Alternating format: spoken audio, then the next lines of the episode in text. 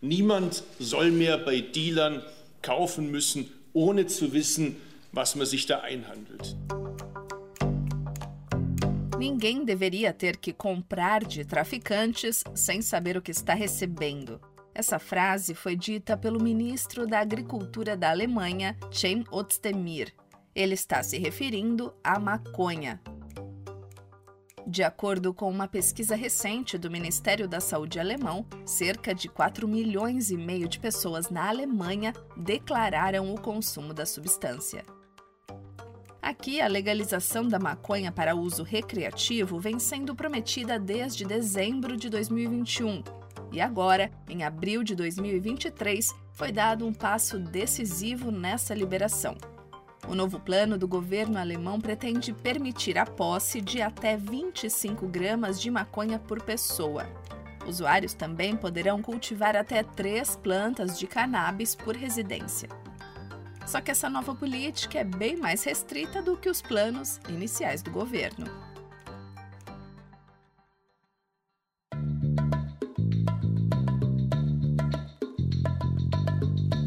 Eu sou Fernanda Zolini e está no ar o DW Revista, o podcast semanal da DW, produzido em Bonn, na Alemanha.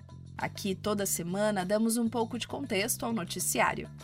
Nessa edição, eu vou falar de um tema bem polêmico que levanta debates acalorados em diversos países: a legalização da maconha. Na Alemanha, isso está cada vez mais próximo. Esse episódio conta com a participação do meu colega de redação, o repórter Maurício Cancilieri. O Maurício apresenta a série Perspectiva, disponível no YouTube da DW Brasil. E a legalização da maconha na Alemanha já foi um dos temas abordados por ele.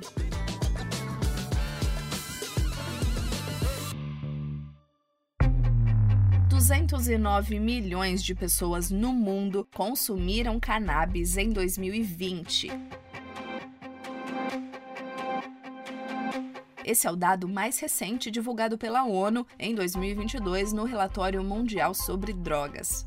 O assunto é motivo de debate em diversos países do mundo. Por isso, antes de começar a falar sobre a legalização da maconha na Alemanha, eu vou fazer uma breve retrospectiva sobre a planta cannabis. Afinal, como a cannabis passou de planta milagrosa a planta proibida?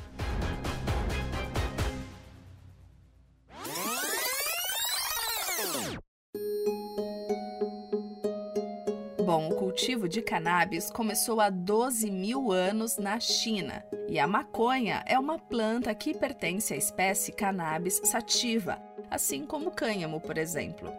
Por milhares de anos, animais e humanos usaram o cânhamo como fonte importante de alimento. A planta era usada para produzir tecidos, papel, medicamentos, óleo e gerar energia, até começar a ser demonizada e criminalizada. O que você acabou de ouvir é um trecho de um mini documentário produzido pela DW sobre a história da cannabis. There was a zeitgeist uh, for banning the substance use of recreational drug.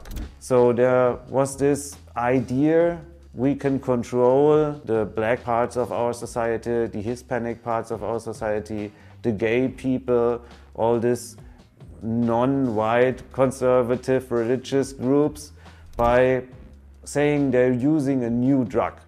Esse é o Stephen Geyer, diretor do Museu do Cânhamo em Berlim. Ele diz, abre aspas, havia um zeitgeist para proibir o uso de drogas recreativas.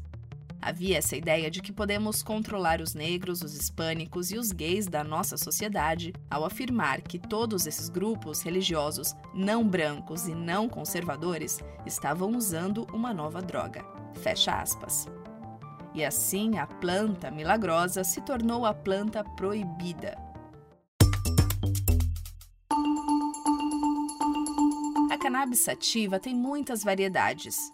Algumas plantas ficam mais baixas, estou falando da altura da planta mesmo, mas são muito floridas e ricas de substância psicoativa THC. O THC, ou tetrahidrocarbinol, composto da família dos fenóis, é o principal componente da planta da maconha e responsável pelos efeitos alucinógenos e tem outras variedades da cannabis sativa que ficam mais altas e são perfeitas para a produção de fibras, por exemplo. O cânhamo industrial, na verdade, tem baixo teor de THC.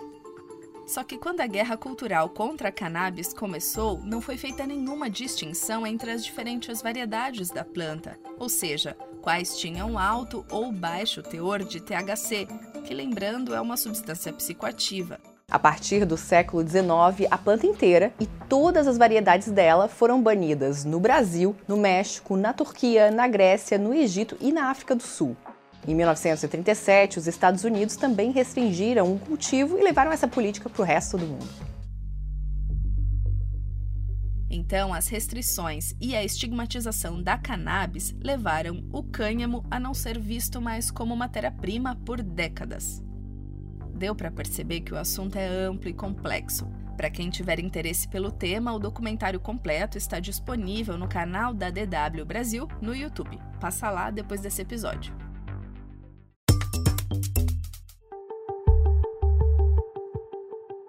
Depois desse breve histórico da cannabis, voltamos para 2023 e para o tema principal desse episódio, a legalização da maconha na Alemanha.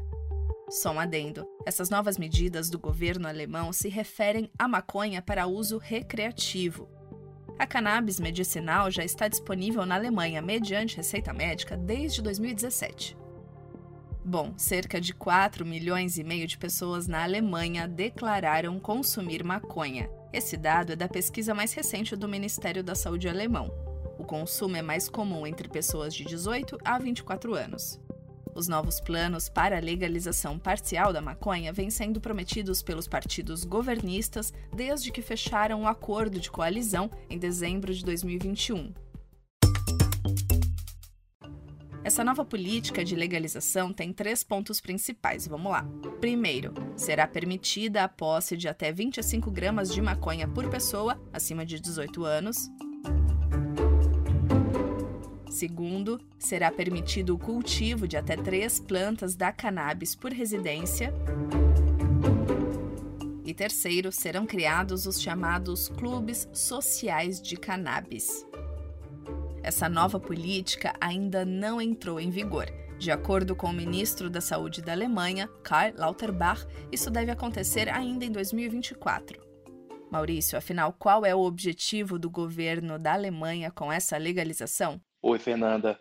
Bom, o ministro da Saúde, ele desde o início deixou claro que não se trata de um liberou geral, não. O objetivo é a descriminalização e uma melhor proteção para crianças e adolescentes, que hoje estão sujeitos ao produto oferecido pelo tráfico. O ministro, Karl Lauterbach, argumentou que o que se vê hoje na Alemanha é cada vez mais um comportamento de dependência, um mercado ilegal e criminalidade. E ele disse que a tendência atual está errada e é preciso renovar a política de drogas. Hoje, olha só um número: um em cada quatro jovens entre 18 e 25 anos consomem maconha. E a tendência é de alta, inclusive entre os menores de idade. Na avaliação do ministro da Saúde, a atual política fracassou. E o governo acredita que vai poder proteger melhor a saúde da população e combater de forma mais efetiva o crime organizado e o mercado ilegal com um novo plano.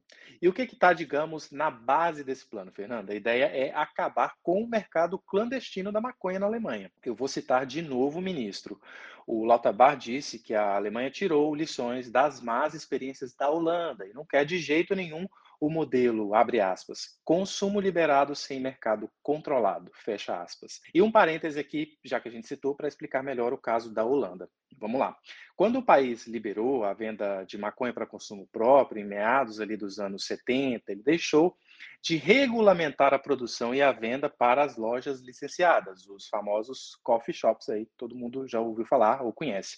Ou seja, os coffee shops podem vender até 5 gramas por cliente, o que é legalizado. Só que, ao mesmo tempo, esses estabelecimentos não podem comprar eles mesmos maconha em grande quantidade, já que isso é ilegal. Ou seja, acabam recorrendo à criminalidade. E tanto é que hoje a Holanda tem um problema cada vez maior com o tráfico de drogas, a ponto de muitos especialistas classificarem o país como um narco-estado, Fernando. Olha só. E o governo holandês já está tentando retomar o controle da situação com um projeto para produzir e vender maconha maconha sob controle do Estado. Mas no que isso vai dar, o desfecho é completamente incerto.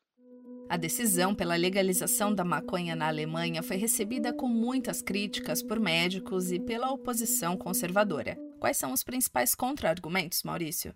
Então, um dos argumentos de quem é contra a legalização é o de que incentivaria o consumo. O secretário-geral da Sociedade Alemã de Medicina Infantil e do Adolescente disse a um jornal alemão que a experiência com álcool mostra que menores de idade conseguem obter com facilidade drogas legalizadas e que a legalização pode, por isso, aumentar o consumo nessa faixa etária. E os partidos de oposição dizem temer o que chamam de turismo da droga, ou seja, que pessoas de outros países viajem, venham para a Alemanha só para comprar maconha. Sobre esse ponto, o governo afirma não acreditar que isso vai acontecer e que, se houver esse problema, a venda passará a ser restrita para pessoas com residência fixa na Alemanha. Apesar de muita gente criticar essa nova política, na verdade ela é bem mais restrita do que os planos iniciais do governo. Maurício, em que ponto a Alemanha voltou atrás? Foi na liberação do comércio em lojas, Fernando. Originalmente, o governo alemão planejava permitir a venda controlada de cannabis para adultos para fins recreativos em lojas licenciadas. Só que, por enquanto, essa medida foi descartada por temores de que ela poderia ir de encontro com a legislação internacional e da União Europeia. E esse é sempre um ponto de debate, né? o que, inclusive, faz o processo demorar, né? porque a Alemanha não pode fazer nada que é, seja contra as leis do bloco do qual ela faz parte, né, a União Europeia. Após conversas entre Berlim e a Comissão Europeia, ficou decidido que tais vendas em lojas especializadas serão testadas em uma segunda etapa do processo de legalização. E aí, no lugar disso, por enquanto, teriam os chamados clubes sociais de cannabis. São associações sem fins lucrativos com até 500 membros que poderão vender maconha exclusivamente a seus associados. Estes poderão comprar até 50 gramas de cannabis por mês, ou 30 gramas para quem tem entre 18 e 21 anos. Esses clubes, Fernando, eles vão estar sujeitos a condições estritas, incluindo uma série de requisitos de qualidade para o cultivo. Ainda não tem consenso na coalizão de governo sobre se a maconha adquirida vai poder ser consumida nas dependências da associação. Consenso é sempre difícil, né? Também é, deverá ser proibido o consumo público nas imediações de escolas, creches e zonas para pedestres até 8 da noite. Essa nova política tem dezenas de outros pontos, como, por exemplo, a proibição de propaganda comercial da cannabis. No site do Ministério da Saúde alemão tem uma página com perguntas e respostas sobre o assunto.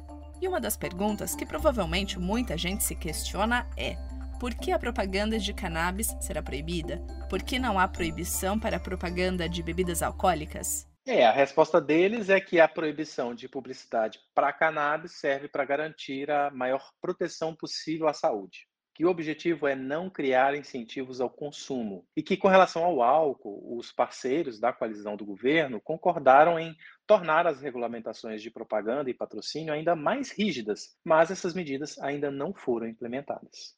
Obrigada pela participação, Maurício. Obrigado a você pelo convite, Fernanda. É sempre um prazer aqui participar do DW Revista. Até a próxima.